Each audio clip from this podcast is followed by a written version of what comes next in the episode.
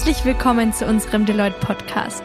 Mein Name ist Sophia und ich begrüße euch aus unserem Podcast-Studio in München. Unser Thema heute, der Munich Accounting Pioneers Award. Mit diesem Preis zeichnen die LMU und Deloitte herausragende Forschungsleistungen auf dem Gebiet der Rechnungslegung und Wirtschaftsprüfung aus.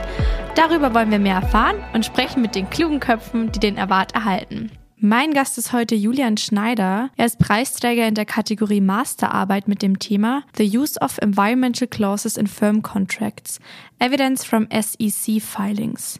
Was hinter diesem Titel steckt, wird er uns gleich in unserem Gespräch erzählen.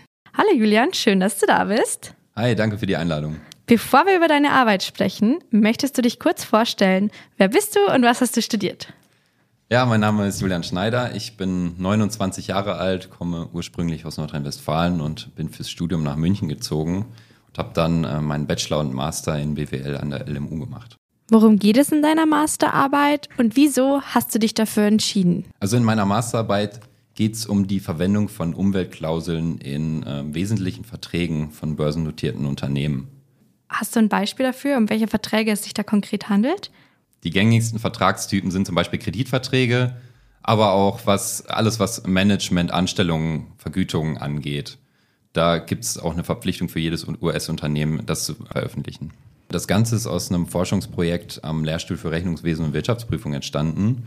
Ich habe da drei Jahre lang als studentische Hilfskraft gearbeitet und ein Doktorand da hatte ein Projekt. Und zwar gibt es in den USA ein ganz einzigartiges Setting, dass börsennotierte Unternehmen wesentliche Verträge, also zum Beispiel Kreditverträge, veröffentlichen müssen.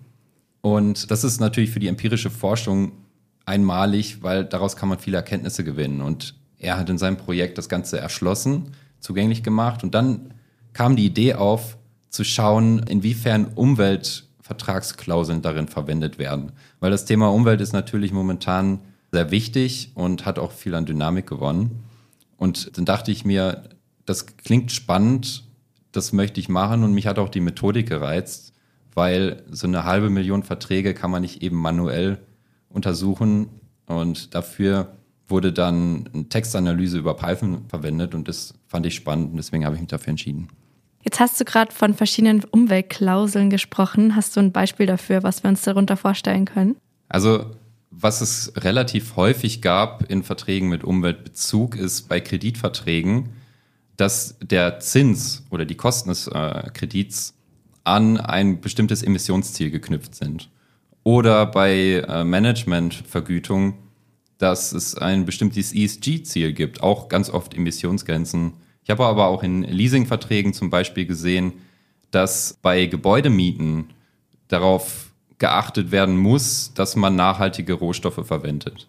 Julian, als nächstes würde uns interessieren, was sind denn die zentralen Erkenntnisse deiner Arbeit und gibt es etwas, das dich überrascht hat oder womit du nicht gerechnet hast? Also generell habe ich festgestellt, dass in ungefähr 15 Prozent aller Verträge Umweltklauseln verwendet wurden.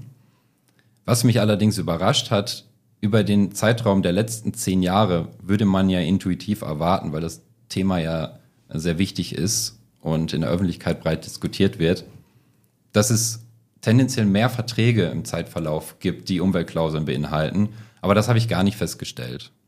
Ich habe aber allerdings festgestellt, dass die Vertragsklauseln intensiver diskutiert wurden oder behandelt wurden. So, Julian, jetzt hast du mit deiner Masterarbeit ja einen riesengroßen Meilenstein erreicht. Das Studium ist jetzt erstmal abgeschlossen, außer du promovierst vielleicht noch. Kannst du uns ja gleich noch verraten. Wie geht es nun weiter für dich? Wohin geht es für dich in die Zukunft? Also ich bin tatsächlich jetzt gerade auf äh, der Suche nach einem geeigneten Job für den Berufseinstieg.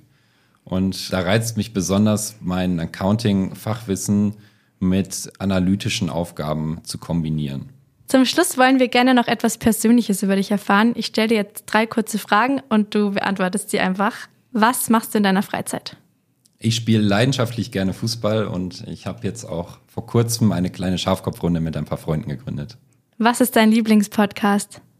Am liebsten höre ich Macht und Millionen, da geht es um Wirtschaftskriminalität und ab und zu auch gemischtes Hack. Spannende Kombi. Was war der beste Ratschlag, den du jemals bekommen hast? Das ist ein bisschen schwierig zu beantworten, aber einer, der mein Leben sehr stark verändert hat oder beeinflusst hat, war von meinem Vater. Und zwar, ich komme ja aus Nordrhein-Westfalen und stand dann irgendwann mit meiner Freundin vor der Entscheidung, wo ziehen wir hin fürs Studium. Ihre Tendenz war eher Richtung Köln und ich wollte eigentlich lieber Richtung München. Und dann dachten wir uns, wir lösen das Ganze einfach und wir ziehen einfach dahin, wo wir die günstigere Wohnung finden, weil wir beide jetzt nicht super vermögend waren. Und mein Vater hat mir dann den Tipp gegeben, dass ich doch einfach mal eine Zeitungsanzeige schalten könnte. Und da habe ich 30 Euro investiert und tatsächlich dann eine Wohnung darüber gefunden, weil ältere Leute tendenziell weniger im Internet recherchieren. Und so sind wir dann letztendlich in München gelandet und ich habe meinen Bachelor und Master hier gemacht. Das war's auch schon. Danke für das Gespräch und ich wünsche dir alles, alles Gute für die Zukunft. Vielen Dank. Der Munich Accounting Pioneers Award ist ein Preis mit Tradition. Seit über 20 Jahren kommen Wirtschaft und Wissenschaft zusammen und zeichnen gemeinsam herausragende Forschungsleistungen auf dem Gebiet der Rechnungslegung und Wirtschaftsprüfung aus. Zunächst mit dem Münchner Forschungspreis für Wirtschaftsprüfung und seit 2023 mit dessen Nachfolger, dem Munich Accounting Pioneers Award. Vergeben wird die Auszeichnung an exzellente Studierende und Forschende für innovative Arbeiten, die Basis für die Berufspraxis sein können. Dazu gehören Dissertationen, Bachelor- und Masterarbeiten sowie weitere wissenschaftliche Arbeiten aus den Bereichen nationale und internationale Rechnungslegung, Nachhaltigkeitsberichterstattung, Unternehmensbewertung und Prüfung.